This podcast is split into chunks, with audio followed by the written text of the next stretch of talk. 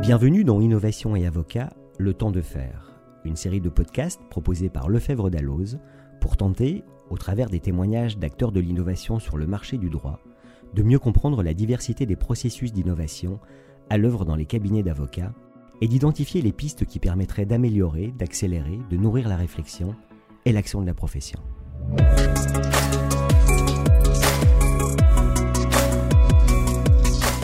La diversité de la profession d'avocat est une richesse. Et au cours des différents chapitres qui jalonnent nos podcasts Innovation et Avocat le temps de faire, nous avons pu constater les efforts qui pourraient être réalisés dans l'avenir. Reste que, déjà, certains confrères et acteurs du droit innovent. Pour partager leur parcours et identifier les idées que vous pourriez vous approprier, nous avons invité Julien Horn et Serge Lederman, avocats associés de De Gaulle Florence et Associés, créateurs de la suite Liti. Bonjour Julien, bonjour Serge. Bonjour Laurent. Bonjour Laurent. Alors, je vous propose d'entrer tout de suite dans le, euh, non pas dans le vif du sujet, mais dans le cœur des présentations. Est-ce que vous pouvez vous présenter brièvement, s'il vous plaît? Alors moi, je suis Serge Lederman. Je suis avocat chez De Gaulle Florence et Associés depuis à peu près six ans. J'exerce ce métier depuis environ 30 ans. Je suis spécialisé en propriété intellectuelle, ça veut dire spécialisé en droit des marques, en droit des dessins et modèles, euh, en droit d'auteur. Euh, je fais aussi de la distribution. Les secteurs d'activité principaux sont euh, la mode, le sport, la télévision, la décoration, tout ce qui est, on va dire, le retail. Et moi, je suis Julien Horn, également avocat, également associé du cabinet de Gaulle Florence et associé depuis sa création en 2001 donc ça fera 20 ans cette année.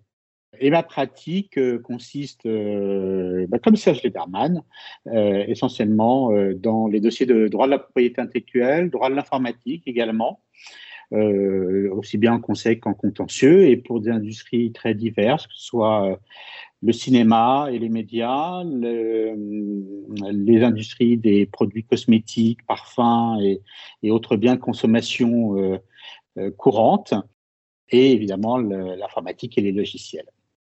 Merci beaucoup, messieurs. Une question à vous deux. Euh, pourquoi vous êtes engagés dans la voie de l'innovation? Je crois qu'on s'est engagé dans la voie de l'innovation parce que d'abord, c'est une démarche euh, générale du cabinet euh, de Gaulle Florence et, Associés. un cabinet qui a toujours été innovant sur bien des points, tant, euh, tant dans sa structure d'exercice, pas la peine d'y aller, euh, d'être trop, trop long là-dessus, mais également euh, dans son mode d'organisation pour être au plus près de, des besoins de nos clients, et puis dans la recherche de solutions juridiques innovantes.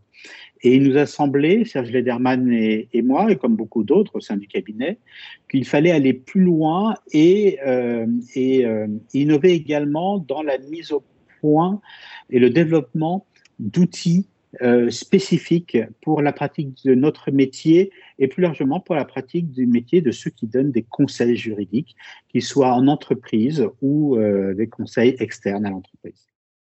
Je pense aussi, euh, pour compléter ce que vient de dire Julien, que au-delà de notre capacité, on va dire, habituelle à, innover dans nos dossiers, on s'est aussi rendu compte qu'il était peut-être important d'innover parce que euh, les clients aujourd'hui ne veulent pas simplement euh, des conseils juridiques, ils veulent aussi qu'on leur donne des solutions pratiques, qu'on les aide au quotidien et qu'on ne soit pas juste là pour euh, effectivement traiter juridiquement des dossiers. ils veulent qu'on les aide en amont peut-être à préparer les dossiers, qu'on connaisse bien leur métier, qu'on connaisse leur quotidien et en cela on innove puisque on a, essaie d'adopter en fait la, même démarche entrepreneuriale que, nos clients et à se fondre dans leur business. Et donc nécessairement, on sort un peu de, la route euh, habituellement tracée pour les avocats, qui est d'attendre un dossier et de le traiter. On essaie d'accompagner nos clients en, en, dehors de ce sillon-là. Et puis c'est vrai que les, les avocats euh, ont une image qui, à mon avis, ne correspond pas à une réalité, mais d'être profession plutôt conservatrice euh, euh, et, je crois que c'est profondément inexact.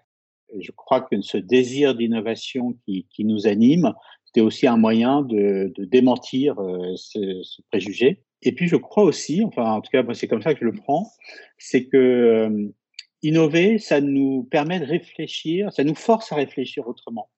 Ça nous permet également de sortir de notre quotidien, d'interagir avec euh, des personnes qui ont euh, des pratiques différentes, des métiers différents. C'est ce qu'on fait tous les jours en tant qu'avocat, hein, quand on conseille nos clients, qui évidemment ne sont pas avocats. Mais c'est cette interaction que moi j'ai recherchée, que nous avons recherchée, et qui, je trouve, est une confrontation intéressante et enrichissante de plusieurs mondes. Merci beaucoup. Vous avez quelques années d'exercice euh, professionnel derrière vous. Est-ce que vous avez éprouvé le besoin? Et euh, si oui, comment est-ce que vous vous êtes formé? Je crois qu'on n'a pas obligatoirement une formation spécifique pour décider d'innover. C'est plus une question d'envie, d'opportunité. Quand on innove, on n'est pas nécessairement euh, des ingénieurs ou l'innovation consiste pas simplement à trouver des solutions techniques si tout à l'heure on, va en dire deux mots, les, innovations euh, euh, qu'on a mis en place euh, au cabinet, on, ne les a pas créées techniquement. en tout cas, on a pu faire, on a, on a, on a fourni des éléments juridiques et des analyses juridiques, mais on n'est pas des, des techniciens, on n'est pas des mathématiciens, on n'est pas des logisticiens, on n'est pas des programmeurs, on n'est pas des codeurs. Donc, on n'a pas été, on n'avait pas besoin nécessairement de euh, d'être formé. On, on, a innové simplement à travers l'idée de, mettre en place certains outils et, euh, et, on a eu l'idée de mettre en place ces outils-là pour aider nos clients. Donc l'innovation a été euh, dans la démarche, elle est plus dans la démarche et dans l'idée de le faire plutôt que dans la mise au point des solutions techniques qui ont ensuite été élaborées. Oui, ce que dit Serge Ederman est très juste. Notre, formation, euh, vous avez rappelé, Laurent, nos, nos, expériences euh, assez, assez importantes à l'un, à l'un et à l'autre maintenant. Donc, ça veut dire que notre formation est maintenant assez ancienne. Euh, en ce qui me concerne, euh, à, la faculté de Sceaux, j'avais suivi un master 2 qui était celui du professeur Pierre Sirinelli en droit des nouvelles technologies, et c'était en 1991-92. Et Pierre Sinanelli avait eu l'idée euh, brillante de euh, faire en sorte que ses étudiants en, Master 2 euh, suivent 60% d'enseignement juridique et 40% d'enseignement informatique, avec de la programmation, avec des systèmes experts qui sont les ancêtres de l'intelligence artificielle, et cette formation, je crois, m'a pas donné de compétences pour développer moi-même des, outils. Comme Serge Lederman l'a dit, on s'est appuyé sur les compétences de, gens qui savent faire ça, des techniciens, des mathématiciens. Mais euh, je pense que moi, ça m'a donné euh, peut-être euh, le goût de, de m'intéresser à, à, ce secteur d'activité-là, à ces créateurs-là, parce que ce sont des créateurs, au même titre que d'autres artistes, et je crois que c'est effectivement euh, une question de d'envie plus que de formation. Je suis pas sûr qu'on puisse être formé à l'innovation. On a envie d'innover comme on a envie d'être entrepreneur, ou on se sent entrepreneur dans l'âme. Je comprends, c'est clair. Et dans cette manière que vous avez eue de euh, d'innover, de d'avancer dans cette dans cette dans cette voie-là, dans ce chemin-là, quels ont été les écueils que vous avez rencontrés, les difficultés, euh, les choses les plus difficiles à surmonter? En fait, moi, je, ne suis pas sûr que euh, il faille parler de difficultés. On a eu, on a eu des, beaucoup de choses à résoudre, euh, et peut-être qu'une des plus grandes difficultés, euh, s'il faut utiliser ce terme, c'était pour nous au départ juristes donc plutôt homme de lettres, de se remettre aux mathématiques et en particulier aux mathématiques statistiques, puisque euh, plusieurs des solutions, des outils que nous avons euh, co-développés au cabinet, ce sont des outils d'intelligence artificielle basés sur une analyse statistique des décisions rendues par les juridictions françaises dans les contentieux de propriété intellectuelle, essentiellement d'ailleurs, euh, dans un premier temps en droit des marques et en droit des dessins et modèles, droit d'auteur. Donc, il a fallu se remettre à faire des mathématiques et des mathématiques statistiques. C'est peut-être ça qui a été un peu plus compliqué, mais, mais rien, euh, rien d'insurmontable quand on, on, a la motivation pour le faire. En fait, je suis un peu comme Julien. J'ai pas ressenti de difficulté parce qu'en fait, les gens avec lesquels on a travaillé, c'était des gens compétents, euh, intelligents et pédagogiques, qui fait que euh, si moi je ne peux pas exactement vous expliquer comment fonctionne un moteur d'intelligence artificielle, je, je, sais ce qu'on peut faire avec maintenant. Donc j'ai pas eu tellement plus de difficultés que ça. Et sur l'ETSafe, qui est un outil aussi euh, basé sur la blockchain et qui permet de, de, dater de manière certaine les créations de nos clients. Là encore, je ne suis pas un spécialiste de la blockchain techniquement, mais je sais là encore euh, comment comment on peut s'en servir. La nouveauté pour nous, ça a été surtout de voir un peu les choses autrement et de comprendre comment fonctionnait par exemple l'intelligence artificielle, notamment euh, que ce soit l'outil marque ou l'outil design, sur les, qui est une analyse euh, statistique, enfin, à la base une analyse statistique des, des décisions judiciaires. Et en fait, euh, il a fallu que on comprenne comment fonctionnait la machine pour savoir quelles étaient les, informations euh, adéquates et utiles qu'on devait rentrer dans la machine pour qu'elle apprenne ensuite euh, à raisonner. Et donc, c'est ça qui était vraiment intéressant parce qu'il y a des éléments qui étaient purement objectifs, ça c'était les plus simples. Il y a des éléments plus subjectifs. Euh, donner des éléments subjectifs, on peut pas les donner, on peut pas les rentrer en machine. Donc, on a essayé de, trouver des contournements pour ça. Donc, ça c'était vraiment intéressant. Et puis, quand vous devez expliquer ça à des mathématiciens, du coup, vous devez vous aussi être pédagogique. Et la pédagogie vous oblige à être euh, euh, clair et à connaître parfaitement euh, ce dont vous voulez parler. Et du coup, là encore, ça, ça, ça, ça nous oblige à, à, un effort intellectuel qui est euh, assez satisfaisant en définitive, surtout quand, quand ensuite les deux parties euh, qui sont pas du même monde arrivent à se comprendre. Donc, plus que des difficultés, c'était des, des petits obstacles qu'il était satisfaisant de surmonter. Donc, vous êtes déjà presque dans la, dans la, la réponse à la, à la, question suivante, les moments de, les moments de satisfaction, les moments de, les moments de bonheur dans, cette, dans cet itinéraire qui vous reste en mémoire en tout cas? Je pense que Serge Lederman aura, aura sans doute la, la, la, même réponse, mais moi, il y en a essentiellement euh, deux. En fait, enfin, sans doute plus que ça, mais s'il y en a deux qui, qui doivent me marquer un peu plus, ce sont sans doute ceux-là. C'est le moment où j'ai eu le déclic le déclic de me dire c'est ça qu'il faut faire. Et je vais vous expliquer comment ça m'est venu, euh, ce déclic. Je suis très souvent sollicité par des clients, notamment américains, qui, euh, notamment sur des dossiers de droit des marques, mais ça m'arrive dans d'autres domaines, bien sûr, me disent, OK, Julien, maintenant, euh, est-ce que tu peux nous donner en pourcentage nos chances de gagner ce dossier si on doit décider d'attaquer en justice en France ou si nous sommes attaqués en justice en France et que nous avons besoin de nous défendre? Est-ce que c'est 30%, 60%, 70% Et j'ai cherché euh, s'il existait des outils euh, statistiques euh, disponibles sur le marché. Il n'y en avait pas, enfin, en tout cas pas pour me donner cette information-là. Euh, ni euh, ni auprès des, ni dans, le cadre des statistiques officielles du ministère de la Justice, ni euh, ni dans les outils de recherche documentaire qui peuvent exister sur le marché.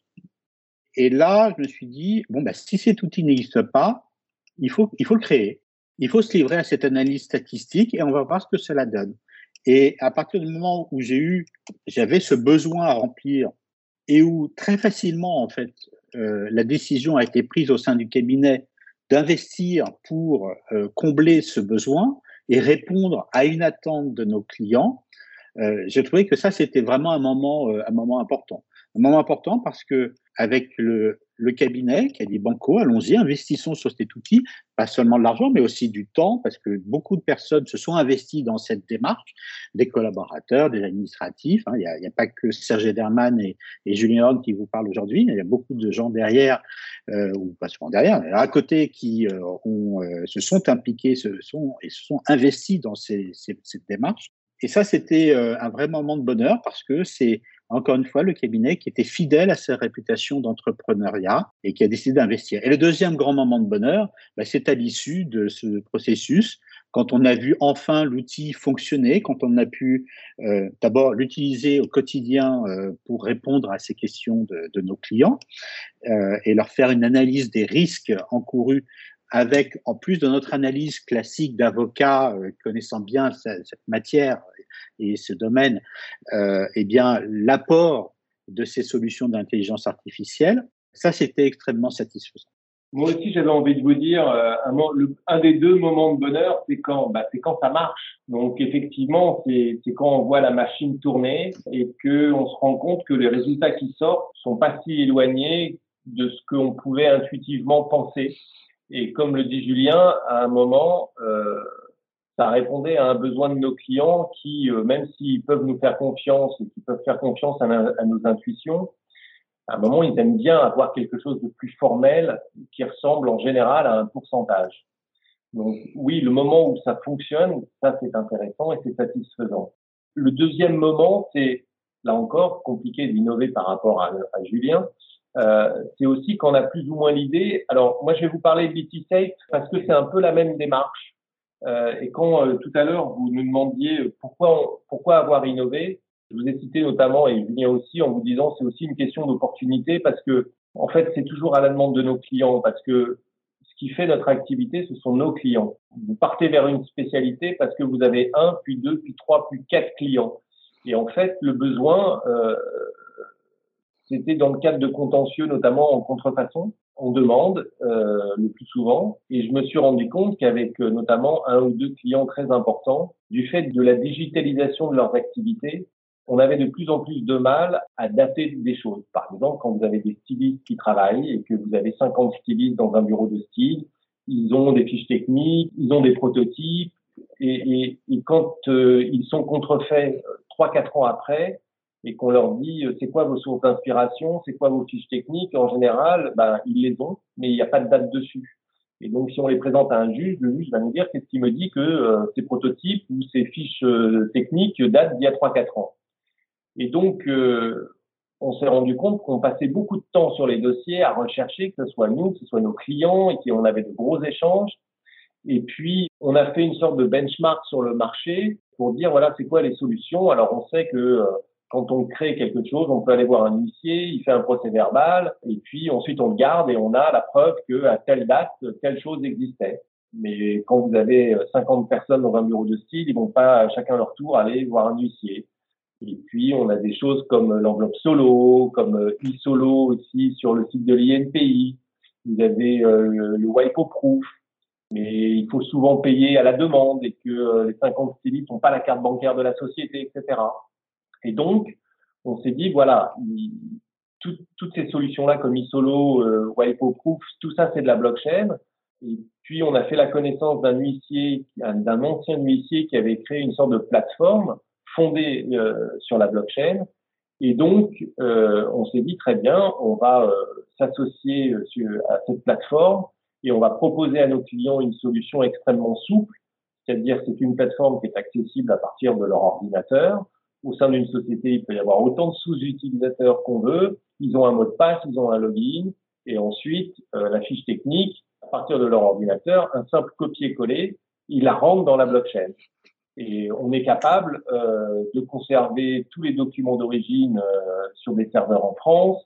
On est capable ensuite, à, à partir de la blockchain, de faire, euh, en passant par un vérificateur de blockchain, de faire un nouveau constat. C'est-à-dire, on prend le, avec un huissier, on peut prendre euh, un certificat, euh, enfin, n'importe quel document qu'on a blockchainé il y a deux, trois ans, on le remet dans la blockchain et la blockchain nous dit, je reconnais ce fichier-là, il a été inscrit dans la blockchain à telle date. Et donc, ça permet d'avoir une date certaine à, à une foultitude de fichiers parce que ils on fonctionne avec un abonnement annuel. Ils peuvent, euh, suivant leur abonnement, euh, glisser chaque année entre 2, 5, 6, 7, 8 000 fichiers. C'est extrêmement souple pour eux et ça leur permet de conserver. déjà, ça leur permet de conserver des choses que eux, ils sont ensuite plus obligés de conserver euh, sous la forme de papier. Et surtout, ils, ont une date certaine. Et quand vous avez ensuite euh, un dossier en contrefaçon, vous pouvez présenter à un magistrat une foultitude de documents qui vous permettent de démontrer la démarche créative de vos clients euh, avec des documents en fait qui, qui en général se perdent ou ne se conservent pas.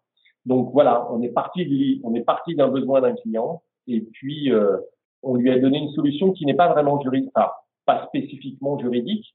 Ça l'aide au quotidien. C'est, je pense, ce qu'attendent de plus en plus nos clients, qu'on les aide au quotidien et que euh, euh, l'aide qu'on leur apporte, au bout du compte, finit par avoir une répercussion juridique puisqu'elle elle aide au traitement des dossiers. Mais ils ont l'impression qu'on, à travers cette démarche, que euh, on connaît totalement leur métier, on sait comment ils fonctionnent euh, et qu'on n'est pas juste des avocats et des juristes qui traitent euh, froidement leur dossier sans connaître totalement leur business. Donc ça, c'est satisfaisant, surtout quand le client se rend compte que vraiment ça lui sert et que euh, le client vous dit que bah, il est content euh, que son avocat lui propose ce genre de solution qu'il n'irait pas chercher lui-même tout seul et ça lui permet de s'approprier des solutions euh, basées sur l'intelligence artificielle, sur la blockchain, bref, sur, de sur des nouvelles technologies. Euh, ils n'ont pas toujours le temps et la démarche pour le faire. Donc, on, les aide à s'approprier ce type d'outils.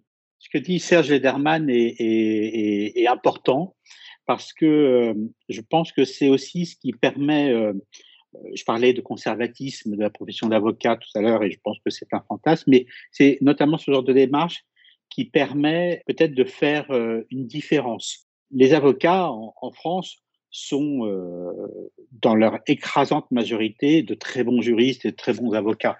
La formation juridique est de bon niveau. J'ai vraiment très, très rarement euh, au cours de mes quelques années de carrière, rencontré euh, euh, de mauvais avocats. Je crois que ça n'existe quasiment pas.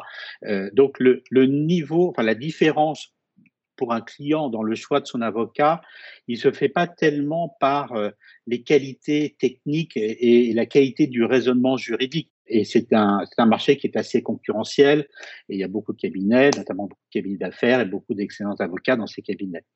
Je crois qu'en revanche, la, la, différence, elle se fait par euh, ce que vient d'exprimer Serge, c'est-à-dire la capacité à aller au-delà de l'assistance juridique et la capacité à aider nos clients à innover eux-mêmes. Parce que pour les directions juridiques, le fait de pouvoir intégrer dans leur mode de production du conseil juridique à leurs clients internes des technologies euh, du type de celles qu'on vous a décrites, c'est également une exigence. Le directeur juridique, il est également jugé sur sa capacité à euh, gagner en productivité par l'intégration dans ses processus de production et l'utilisation par ses équipes de, de solutions euh, innovantes. Et, et donc l'avocat qui fait la différence, ou le cabinet d'avocats qui fait la différence, c'est celui qui va en plus pouvoir donner cette acculturation euh, à ce qu'on appelle les legal tech euh, à ses clients et les aider à, s'y retrouver dans ce maquis euh, comme dans tout marché innovant, il y a beaucoup, beaucoup d'acteurs, on ne sait pas forcément très bien ce qu'ils valent les uns et les autres. Eh bien, l'avocat qui peut aider le client à y voir plus clair et à intégrer les bonnes solutions qui correspondent à ses besoins, il fera une différence et il créera un lien de confiance encore plus fort avec ses clients. Merci beaucoup. Je devine un petit peu votre réponse déjà, mais je vous la pose de but en blanc. Est-ce qu'il y a, selon vous, un, âge pour innover? Non, euh, franchement, non, je, ne crois pas. Et, je ne vois pas très bien comment on pourrait apporter une réponse positive à cette question. Je pense que c'est une question d'état d'esprit et d'envie, et ça, euh, c'est pas, oui, c'est pas une question d'âge. Donc non, je crois, je crois pas qu'on puisse dire qu'il y a un âge pour innover, ou un âge pour être plus innovant ou plus entreprenant. Je pense pas non plus qu'il y en ait. Je pense que dans, dans ce qu'on a expliqué, il y a le sens du service au client, puisque c'est ça qui nous a guidés. Donc, euh, je pense que vous pouvez être un tout jeune avocat et avoir euh, un sens aigu du service rendu au client et de ce qu'il souhaite, de ce qui peut lui être utile. Et euh, je pense que vous pouvez avoir 20 ans de carrière et, et être plus éloigné de ce souci-là. Donc, non, je crois pas qu'il y ait, crois pas qu'il y ait d'âge. Je vous remercie beaucoup, messieurs, d'avoir répondu à mes questions. Merci. Merci pour votre invitation.